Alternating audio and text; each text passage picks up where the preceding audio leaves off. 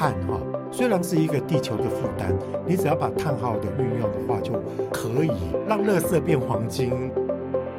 到底负碳应该怎么落地呢？其实台湾是有优势的，清大、成大或者是工研院技术的转换效率在国际上算是名列前茅。台湾的制造业有没有机会往负碳，或者说台湾的负碳应该怎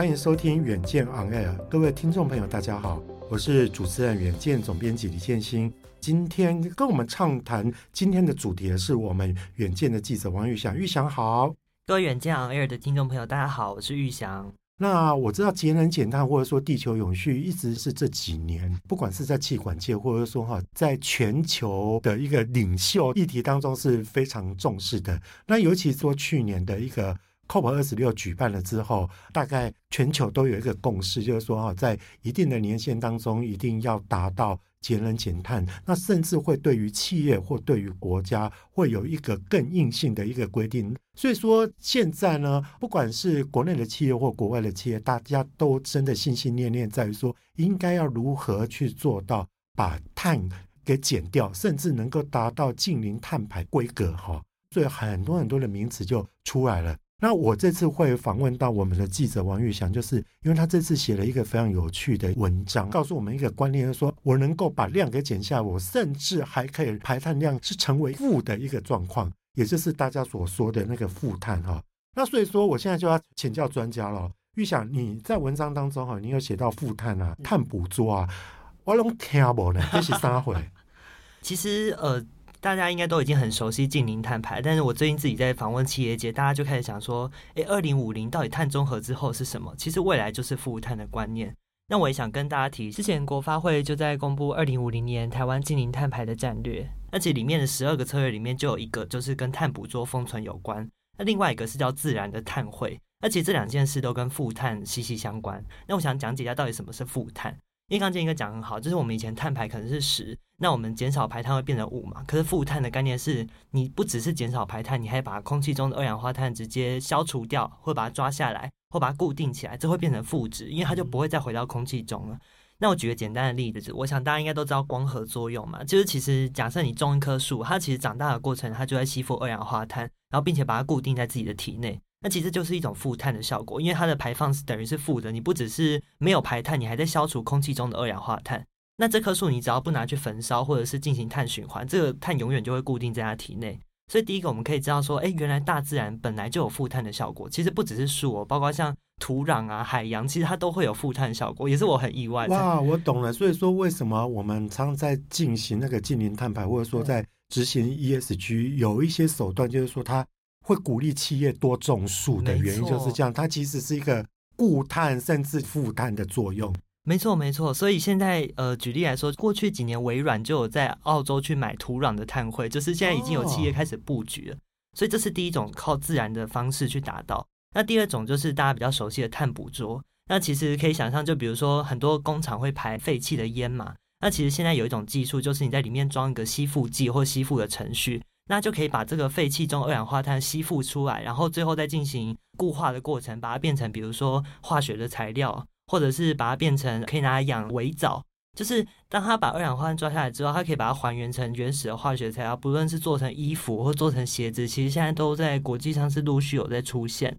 哇，那我懂了，原来以前都觉得说种树啦，或者是刚刚讲微软去买土壤，我本来以为就是说啊要还给大自然。因为砍了多少树，说我就要种多少树。原来树的功能比我们想象中的大很多。以前我们都会觉得说碳怎么能够捕捉呢？那经过预想这样的感觉，我就可以理解了。就是说，我们把空气中它本来就存在的碳，我们把它拿下来再运用，然后会使得你非但没有排到碳，而且你能够在让这个碳当中，从这些抓下来的碳，你本来就可以去生产原本你要排碳才能够生产的东西。我现在不用嘛。好，那我会觉得说，哇，那这样听起来二氧化碳哈、哦，那真的是一个非常奇妙的一个东西。我们觉得它可能是地球的一个负担，可是如果你好好善用，而且你拥有技术足够的话，它其实它也可以带来一些正能量的，对不对？我们国内外有没有一些成功的案例？是，我觉得二氧化碳它的应用其实很有趣哦，因为刚刚讲的碳捕捉，可是你抓下来之后，你到底要把它变成什么，或者拿去做怎么样的利用？其实国内外是有很多例子。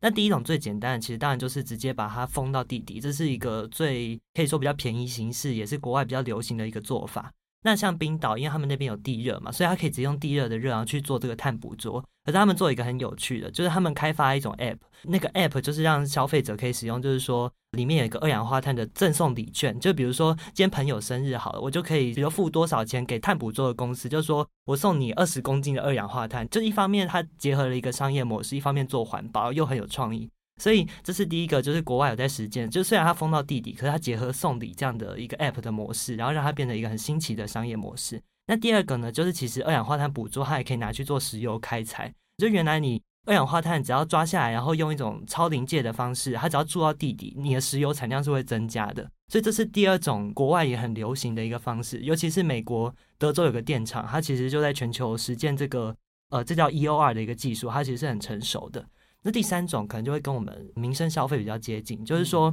二氧化碳，因为它还原出来其实是碳嘛，那其实它是我们很多材料最原始的一个基本要素。所以现在比如说像 Zara 或者 Lululemon 这些牌子，大家应该有听过，他们已经开始出这个碳废弃的衣服了，就是他们把那个炼钢厂里面的二氧化碳抓下来之后，经过化学还原，然后送到纺织厂，最后竟然会变成一件新的衣服，让大家穿在身上，这也是很新奇的，而且。Zara 的好像台湾已经可以买到了，就是它已经上市了。呃，这个是目前国外上比较大家可能知道的例子。所以国内也有吗？对，连国内也有。哇，这厉害！对，因为呃，不知道大家有没有去过花莲那个和平厂那个打卡园区？有，我有去玩过。对，然后里面其实有在卖一些，比如说虾红素的冰淇淋啊，或者是虾红素的面。那其实这个也跟二氧化碳捕捉有关了。啊 对，真的，因为大家知道水泥其实是一个超级排碳的一个产业。那台泥在很多年前，它就开始发展碳捕捉，把这个碳抓下来，然后拿去养围藻，就是一种藻类。那藻类它就可以从里面提取出虾红素，所以它透过碳捕捉，然后养出这个虾红素，再做成产品。它其实也是一种负碳概念的一个技术跟产品。我懂了，预想的这整个解释就会让我更清楚，就是说我们所谓的碳哈。虽然它是一个地球的一个负担，可是它事实上未必全然都是负资产。你只要转换一下，它可能还是个正资产。尤其在制造或工业生产的时候，本来就会使用到碳。你只要把碳好的运用的话，就可以让垃圾变黄金，反而它把负数转换成正数，就这样的概念嘛，对不对？是。然后我也想补充比较产业面的，因为刚刚讲的是比较应用面，那其实我们产业端也有做很多的研发。就如果大家有机会到成大去看看的话，因为它其实是台湾碳捕捉研究的一个先驱。那他们现在已经做出了全台第一个负碳工厂，它就在里面。完整的实践到底怎么把碳抓下来，甚至可以做成鞋材或者是手机壳。那那个成大的教授他就是也有跟我们分享说，其实这个未来商机一定很大，因为现在比如说你用回收料做的衣服，它的价值都会翻倍，因为大家愿意为了永续去买单。那你未来用二氧化碳做的鞋子、做的衣服、做的手机壳，是不是更有价值？尤其现在大家对于排碳又这么的在意，那其实不止这个哦，像是台湾很大的钢铁厂中钢，他们现在也在跟他们的上下游去做一个叫钢化联产。所以他们也开始串联产业上中下游，去大规模的把这件事情商业化，变成一个可行的未来。哇，听起来真的是非常的神奇哈！我觉得就是说，最近大家都会去探讨这个议题，应该是说哈，虽然我们现在全部的人都有这个概念，就是说我们要减碳，就跟我们要减少我们的负债。可是哈，说实在，要减少负债其实也还蛮辛苦的，因为你有一些东西你还是会有开销，所以说不能只是节流。必须就变成看能不能开源啊，那种感觉就好像是说哦，我跟钰翔，我跟银行贷款了，可是我贷款，我不断的还债以外，我最好是把我的把现在所有还存有的贷款，我拿出来去投资嘛。我投资之后，我就可以在生财出来之后，我就可以 cover 我的利息，或者说再 cover 我原本要付的那个月付款嘛。我不晓得说这样子，听众朋友听起来有没有比较？清楚，对，是，我觉得这个贷款例子很好，因为对很多排碳大户的企业来说，它是不可能直接把这个贷款全部还清的，对，因为它减碳，它终究有个极限，尤其像水泥啊，像塑化业，它天生就是会排碳，所以它势必要靠着其他的开源的方式来赚取，比如说它的碳权，或者是减少它的碳排量，所以负碳会是一个关键。是是是，所以刚刚我跟玉想要告诉各位听众朋友的，就是说哈，不只是减碳，所以负碳的概念就是说，你用一个更聪明、一个资金循环的一个概念，活化你那个碳的价值啊，然后让它可以去帮助你去还债，这样这样就对了啦。然后其实说到还债哈，其实我也很想要跟玉想交流一个概念，因为我之前我就一直听说一个。名词以前 ESG 还没有那么被提起的时候，我们大概都听到的是 CSR。那 CSR 之前我就听过一个演讲，他有提到，就是说，其实 CSR 都应该要货币化。货币化的意思就是说，哈，我们都以前都觉得说啊，节能减碳或做社会公益这种东西啊，我们就是尽力的去做，可是都没有去评估它的效益。也就是说，你做的到底对不对？或者是说，你节能减碳，你到底节了多少？你对地球的贡献多少？哪一个东西的 CP 值比较高？所以说，现在的包括碳交易、碳税，还有包括各种的哦，我们的法令法规，或者是说将来在贸易上碳的一些贸易，其实就是会希望把这个概念给货币化。那你货币化之后，大家就可以拿来做交易，以及就是说，大家会比较清楚的知道我们的整个效能在哪里。反正总而言之，就是说以前的话，大家都是啊各自发自善心，可是现在开始要变成要用更科学以及更财经、更有效能的一个方式去完成它。对不对？预想我我这样讲有错吗？我觉得货币化这个概念很重要，或者说连接到这几年大家这么多的法规上路，其实这是推升我们现在关注负碳和碳捕捉的一个很大的原因，因为。老实说，虽然可能很多人是这几年才听到碳捕捉，但其实这个概念可能好几十年前就有。只是说过去大家觉得这个东西啊，成本好贵，然后效益又不好，因为你与其去那边碳捕捉，你不如直接去开采石油，然后去提炼那些化学材料。可是因为这几年很大的改变是说，大家不再只是讲环保，而是直接把它变成法规，或者是罚则，或者是碳费。那这个其实冲击就很大。举例来说，好了，像法规方面，其实明年啦，欧盟就要开始征那个碳边境税嘛。那其实这个就是一个非常大的压力，尤其对台湾这么多出口产业，那它一定会面临到这个税，它就要去减碳或者是做负碳。所以法规是第一个。那其实第二个是它也产生了诱因，因为现在呃碳交易开始启动了嘛，比如中国、欧盟都有碳交易，然后而且我记得。欧盟的碳费一度是飙到将近要一百欧元，这是非常非常高。它的这个费用已经远高于我们以前说碳捕捉很贵这件事情了。就碳捕捉反而显得还比较便宜，所以与其去付这个碳费，我不如干脆去做碳捕捉算了。所以不论是在法规的这个外在强制力跟诱因，其实这几年都催化了这个议题的出现。我懂，我懂。所以说哈，呃，我们刚刚一直在讲说啊，ESG 货币化，或者是说碳的货币化，或者 CSR 的货币化，应该是说啊，以前早年在倡议这种节能减碳，或者说哈，你要对社会做公益的时候，其实我们会感觉到它比较像惩罚的感觉，就是说你要少啊，否则的话我就不跟你做生意，我怎么样？可是今天玉想带给我们一个非常好的一个观念，就是说哈。当负碳这个东西可以被执行，然后碳捕捉它可以创造效益，就是说以前这个节能减碳、净零碳排，它可能是一个惩罚，但是它后来会变成一个诱因。尤其你又有用一个货币化可以去交易它、去计量它的时候，哇，那感觉上就更显而易见了这样子。可是预想最后，我会想要跟你问一个问题哈，就是说，我觉得台湾应该是会蛮伤脑筋的一点，我们是代工大厂，我们是代工的王国。那以前我们的工业也好，或者是传统产业也好，都在台湾占有非常举足轻重的一个位置。我们跟国外有一点点不相同，就是说，你说像美国、欧系，它有一些都是品牌商。那品牌商哇，他们都把嘴画坏，因为他们说节能减碳，那压力全部都到整个代工厂嘛。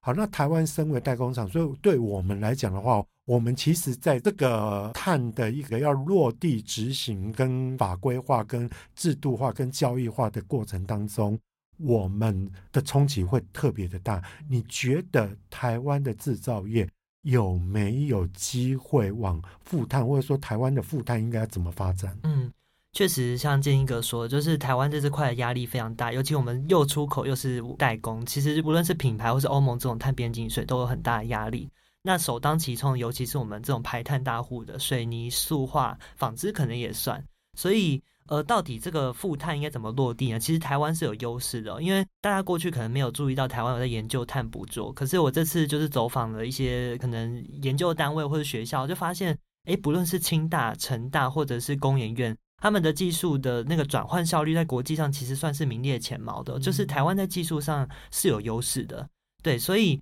呃，我们有这样的好的基础，那我们要怎么去落地？可是这时候就碰到一些困难，因为我访问业界。他们都提到说，碳捕捉的成本很高嘛。那其实台湾在这方面的诱因是有点比较不足的，因为像刚刚提到，可能欧盟有碳交易、有碳费，所以他知道碳费成本很高，我宁可去碳捕捉。可是台湾现在应该还没有听到说碳费要多少钱，对。就这是相对的，就对了啦。没错，就是台湾之前提出的碳费，呃，曾经有一个数字是远低于国际的，所以大家就想说，你这么低的碳费，你要怎么鼓励大家去减碳？就没有诱因啊。没错。有点跟我们现在的水费、电费都很便宜，没错，没错，所以我们就会觉得说，哎，我干嘛嘞？我、啊、我的老不老北的喝啊？对，没错，这是第一个法规上的限制，然后第二个是政府其实过去在这方面的支持跟补助也比较有限。不过我觉得可以关注的是，因为国发会公布的近零碳排路径，它其实在里面特别强调了这个碳捕捉的扮演的关键角色，它有提到说，在低碳跟负碳技术，还要拨出四百一十五亿的预算。然后在森林碳汇的话，还要拨出这个八百四十七亿，看得出来政府可能是想要去正视这块，而且还有特别提到，就是负碳在未来是二零五零是要消除掉台湾四千万吨的二氧化碳，意思是说政府未来也许会加大这方面的力道，那这应该会是一个呃值得观察的一个正面的因素。所以说，我觉得整个今天我们的谈话啊，可以听得出来一点，我觉得台湾到底有没有机会，或者说。台湾的诱因在哪里？最起码我听出一点，因为我们是代工的王国，我们是制造的王国。可是，如果当你负碳或者说碳捕捉的技术变得很成熟，我们先不要管说碳费会不会造成这个诱因啊。可是哈，当这个整个技术变得更成熟的时候，诶，因为我们以前排很多碳，或我们的制造过程会排很多碳。我们相对于国外来讲，看起来我们碳捕捉的机会就比较大，因为我们在空气当就变成说，反而如果我们认为说以前碳是一个负能源，可是既然有技术它可以正能源的话，会变成说，哎，我们台湾就是产碳哎，然后可我们如果能够捕捉下来的话，可以让它商品化，反而是台湾的一个机会。但是重点就是说哈，任何产业的一个发展，必须有一个前提，它是值得的，它的成本是诱因的，或者说它跟其他跟它竞争的商品来讲的话，哇，它更有前景，或者是说它更能够更能够是大家负担的过来的。所以说这个东西就是必须要靠政府去 create 这个环境啊。但是我觉得产业这边有一些值得借鉴的，因为像刚刚前面有提到中钢的钢化联产。其实它等于是用中钢这个大型企业去带动它整个园区周边的供应链的 maybe 中小企业，因为中小企业它自己投资这个东西实在是成本太高。可是当有这种以大带小的模式出来之后，其实对台湾的产业是有一个可行的方向。然后第二个是刚刚讲到台湾的这种呃，不论是学校或研究单位技术很厉害。其实这也是产业很值得去合作的一个方向，因为当你跟这么强的技术合作，你就减少你的投资成本了嘛。哦，这两个是台湾目前可以去琢磨的。哎，说到玉想说的这个，我觉得我自己也有感，因为我刚好在有一个偶然的机会，就问到一个 ESG 的专家，说我们大家抛出一个问题说哈。哎，其实台湾在推这个，我们已经相对观念比较落后。要加上说，我们的整个碳费跟碳税的那个制度没那么完成，那我们又定的又很低，那太低的一个状况下，大家就会觉得说，啊，我想卖去差不多的代级，因为我会觉得说，对我来讲威胁性不大嘛，就还没有使用者付费的一个观念。那政府应该怎么推？那当时那个学者，我觉得给我一个观念，蛮值得告诉大家说。其实呢，你从几个龙头厂商先去做起，那因为他们有了这个概念之后，他们就会要求他们的上下游说，你要配合，否则我我就不采购，就不要下单下给你。那借由这样的一个机制呢，迫使就是说哈，从一个领头羊集团会扩散到周边的一些卫星工厂。然后另外刚刚玉祥所讲的，就是说技术也是可以这样啊。例如说这个领头羊的企业，它拥有这样的一个技术，它就必须。要辅导它的供应链，或者说辅导它的下面的一个销售链去做这样的一个事情，那个就会从此就扩大了。我我不晓得预想是不是跟你想象的是一样的？说的没错，因为像现在政府，如果你突然要一个比较中游或下游的产业去做，其实很难，因为它的原料可能来自台塑、来自中钢，那一定是要从他们先做起，他们有资源，又是所有的产业的原料，所以这个概念是完全正确的。那另外一个就是刚刚还有稍微提到产学或者是产跟研究单位，这也是一个好的模式，因为像我们接触到一间中小企业，它是二氧化碳的厂商，叫冷研科技。就它过去可能很多年都专注在二氧化碳的事业，那他们现在也开始跟清大合作，想要去做这个电厂的碳捕捉。那他们也是希望说，哎，既有清大厉害的技术跟他们自己产业的一些能量，可以去创造这个规模的效益。所以这是值得大家借鉴的方式。呃，总而言之呢，整个碳的节能减碳或者说净零碳排，应该是一个全球化，而且是一个势不可挡的一个趋势了。那台湾哈，身为地球圈的一员，又加上台湾在全球的一个供应链是如此的重要哈，所以说我们以各种产业，我觉得大概都没有办法避免掉这样的一个趋势啦。那今天非常谢谢钰翔来告诉我们这些，尤其从他的谈话当中，我们会发现，哎，原来如果碳我们以前都认为说它是一个负资产，但是它在某些方面，它其实如果你聪明的运用。聪明的转化，或借由技术来讲的话，它或许是另类的一个矿产，这也是一个可以值得思考的一个地方哈。那更多的细节，欢迎参考我们的资讯栏上面的连结，或者是上远见官网来搜寻负碳相关的一个文章。那也请大家每周锁定远见 On Air，帮我们刷五星评价哦。让更多人知道，我们在这里陪你轻松聊财经、产业、国际大小事。我们下次见，拜拜喽，拜拜。